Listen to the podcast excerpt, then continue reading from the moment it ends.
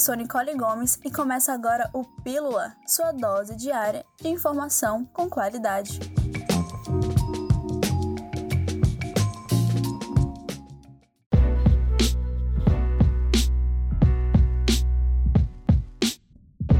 A Prefeitura de Manaus alerta que até o mês de junho vai manter em torno de 50 postos de vacinação para a ação Campanha Nacional contra a Influenza.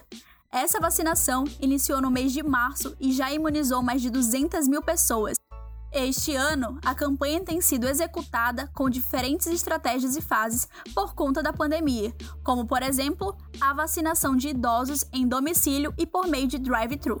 O serviço também está disponível nos postos para pessoas com deficiência, trabalhadores da saúde, professores, adultos na faixa de 55 a 59 anos, crianças, gestantes e portadores de doenças crônicas. E o atendimento vai ser feito a partir do mês de nascimento. Para as pessoas nascidas nos meses de janeiro, fevereiro e março, devem comparecer aos postos às segundas-feiras. As nascidas em abril e maio podem procurar a unidade de saúde nas terças-feiras, em junho e julho, às quartas-feiras, agosto e setembro, nas quintas-feiras e outubro, novembro e dezembro, às sextas-feiras, assim até a finalização da campanha.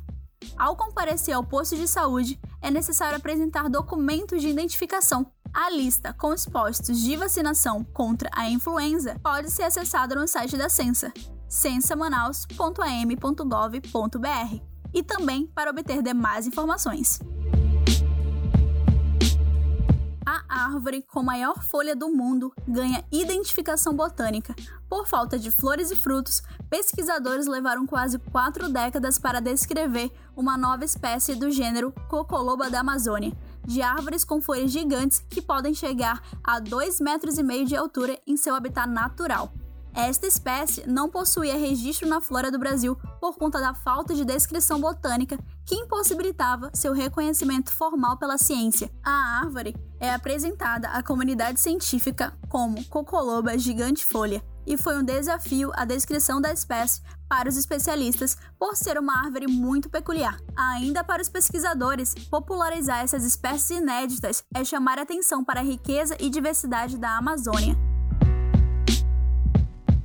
Por meio do Centro de Educação Tecnológica do Amazonas, CETAM, o governo estadual vai oferecer dois cursos na modalidade de educação à distância, formação continuada de tutores com 400 vagas e criação e organização de sala de aula online na plataforma Moodle, com 300 vagas. As inscrições serão feitas online no site cursos.cetam.am.gov no dia 26 de maio das 8 horas da manhã ao meio-dia ou até quando ainda houver vagas disponíveis.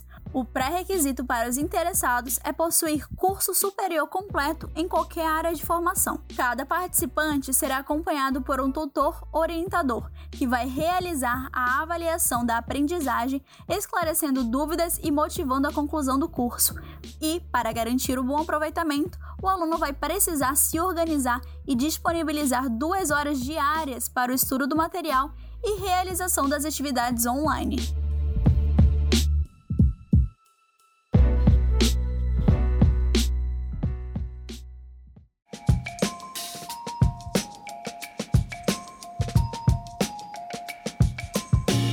Hoje eu fico por aqui, mas amanhã voltamos com mais informações para você. Até lá!